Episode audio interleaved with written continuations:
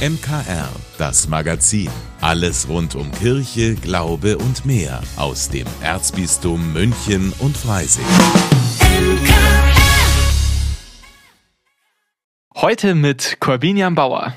Fragt man Kinder, mit wem sie am liebsten ihre Zeit verbringen, dann sagen viele, mit Oma und Opa. Natürlich. Um zu zeigen, wie wichtig Großeltern und ältere Menschen sind, hat Papst Franziskus einen eigenen Gedenktag für sie eingeführt. Immer am vierten Sonntag im Juli feiert die katholische Kirche den Welttag der Großeltern und Senioren. Dieses Jahr also kommenden Sonntag. Für Anita und Klaus Räum gibt es nichts Wichtigeres als die Familie. Um ihre Enkelin Emilia aufwachsen zu sehen, sind sie extra nach Bayern gezogen. Jetzt wohnen drei Generationen in Höhenkirchen-Siegertsbrunn unter einem Dach. So kann Anita ihre Rolle als Oma voll und ganz genießen. Also für mich ist das an erster Stelle. Und als wir hierher zogen, war das nicht nur unser Wunsch, sondern das war also auch der Wunsch der Tochter, dass Emilia mit den Großeltern auch groß wird. Und zum anderen auch, dass ähm, das Enkelkind eine Anlaufstelle hat. Also nie alleine sein muss. Auch dann, wenn die Grundschule kommt, dass sie immer jemanden hat, wo sie hinkommen kann. Der Tagesablauf wird gut aufeinander abgestimmt. Emilia vom Kindergarten abholen, freitags darf sie bei Oma und Opa übernachten und in den Sommerferien geht's gemeinsam in den Urlaub. Und natürlich wird jeden Tag viel gespielt, vorgelesen, gelacht und gekuschelt. So werden die Großeltern zu wichtigen Bezugspersonen, die für das ganze Leben prägen, findet Opa Klaus. Das sind dann auch Dinge, wo die Eltern vielleicht dann abends, wenn sie von der Arbeit kommen, nicht mehr ganz so viel Zeit haben, das zu tun, was für uns eine Selbstverständlichkeit ist. Sei das darauf hinzuweisen, auf Natur, auf Umwelt, sei es darum, ihr ein Stückchen Glaube beizubringen, dass es einen höheren Wert gibt in dieser Welt, der alles lenkt und schenkt und auch nimmt. Das denke ich, das ist ganz, ganz wichtig. Dieses Empfinden dann auch den kleinen Zwergen zu vermitteln. Und für die Eltern ist es auch ein beruhigendes Gefühl, das Kind in guten Händen zu wissen, während man selbst nicht da ist. Tochter Daniela ist sich dessen bewusst, dass sie ihr Leben in der Form ohne ihre Eltern nicht führen könnte. Das ist eine Riesenunterstützung, eine Entlastung für mich. Also ich äh, arbeite 40 Stunden die Woche und kann dem Job nachgehen, weil ich das auch gerne mache. Ich kann weiterhin mein Sozialleben führen, meine Freunde treffen und habe aber gleichzeitig die Freiheit, den Freiraum natürlich selber Mama zu sein und für Emilia da zu sein. Dafür bin ich sehr dankbar. Und wenn die Menschen um einen herum glücklich sind, dann spüren das auch die Kinder.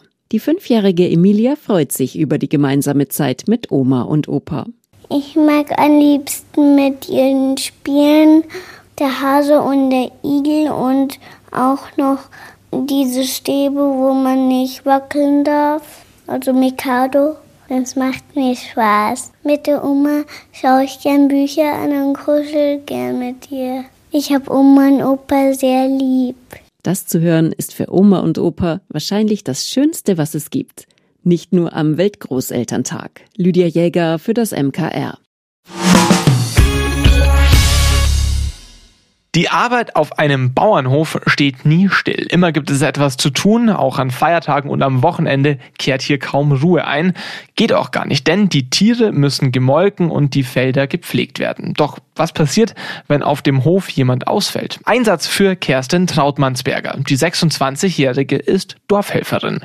Es ist eigentlich ganz einfach, wenn jetzt auf einem landwirtschaftlichen Betrieb zum Beispiel jetzt die Frau ausfällt, weil es operiert worden ist oder im Mutterschutz ist, bei der Entbindung oder einfach sonst krankschrimm ist, wie auch immer, dann kümmern wir Dorfhelferinnen, unterstützen die Familie im Stall, im Haushalt, einfach mit den Kindern, Altenteiler, großes Spektrum, was halt dann so auffällt. Die katholischen Dorfhelferinnen und Betriebshelfer in Bayern sind ein Betrieb, der vom Bauernverband und dem Landescaritasverband getragen wird. Rund 100 Dorfhelferinnen sind bayernweit im Einsatz.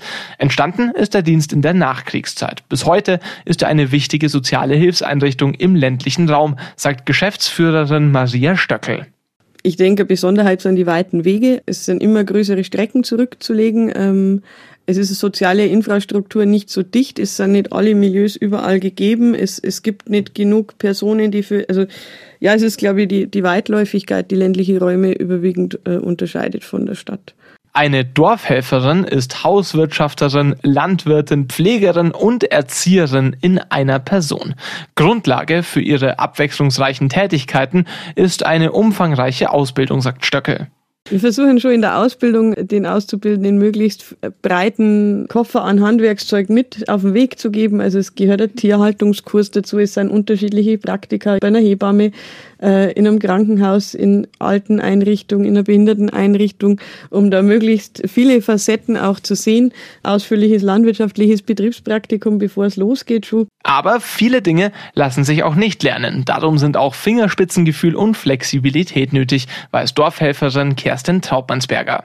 Also zum Beispiel im Stall ist immer so, jeder macht's anders, jeder möchte seine Tier anders. Die einer meihen's vor, meihen's gar nicht vor, die anderen äh, putzen's ab mit Eiterwolle, irgendwelche Handtücher, wo's haben, wo's Arme hernehmen, äh, öfter hernehmen, ähm, erst vorher, dann sauber machen oder andersrum.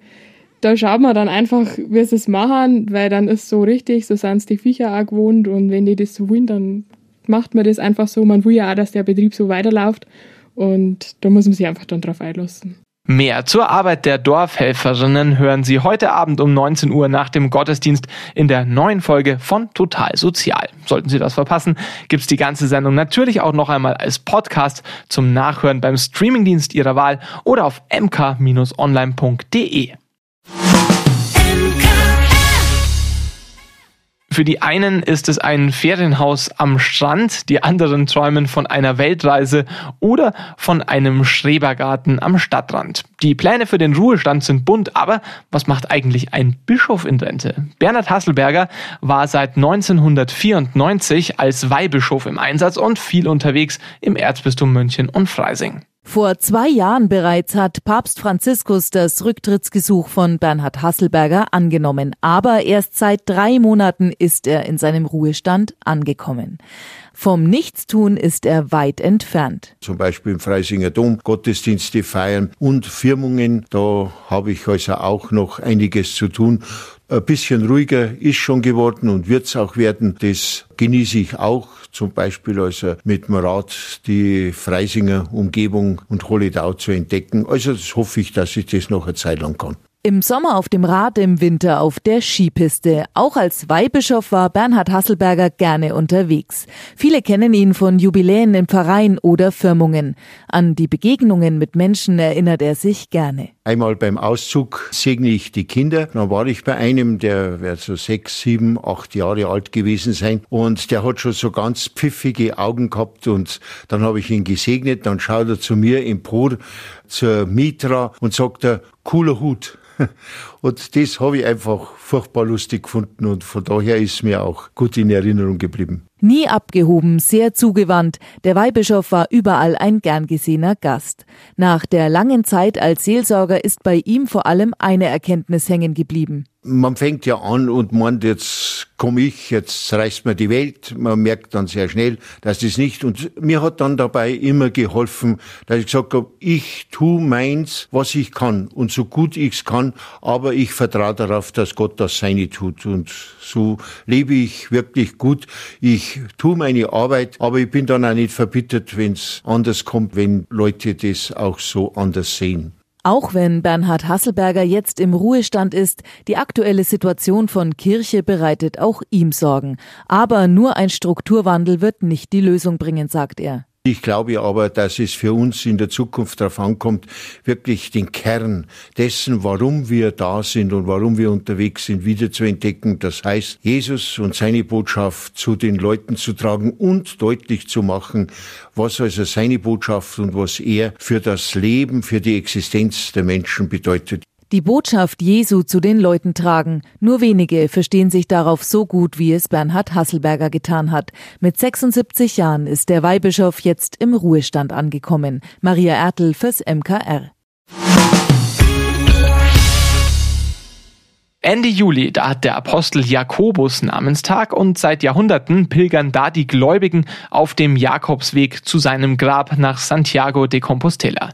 Was das genau ist, dieser Jakobsweg, das erklärt gleich Pfarrer Robert Baumgartner in unserer Rubrik Stichwort Kirche. In seiner Pfarrei Rohrdorf haben die Pilger früher oft Station gemacht. Stichwort Kirche. Heute der Jakobsweg, erklärt von Pfarrer Robert Baumgartner. Der Patron der Rohrdorfer Kirche ist der heilige Jakobus. Er thront in einer wunderschönen Figur auf dem Hochaltar.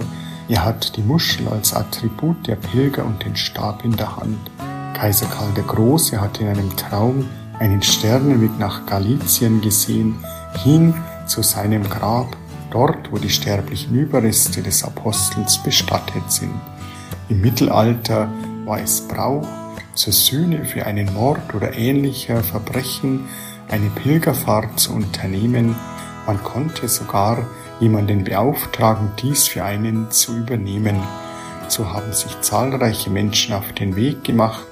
Unterwegs haben sie die Kirchen besucht und auch Rohrdorf, weil es an der alten Handelsstraße nach Italien gelegen ist, hat diesen Patron bekommen. Die Pilger brauchten Unterkunft auch im Pfarrhof gibt es dafür ein Pilgerzimmer. Das Unterwegssein führt zum Menschen, zu sich selbst, in sein Inneres hinein, um den Glauben zu verkünden.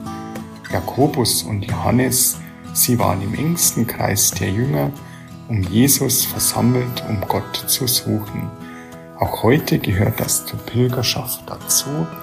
Am 25. Juli ist das Fest des großen Pilgerpatrons Jakobus. Stichwort Kirche im Münchner Kirchenradio. Von A wie Ambo bis Z wie Ziborium.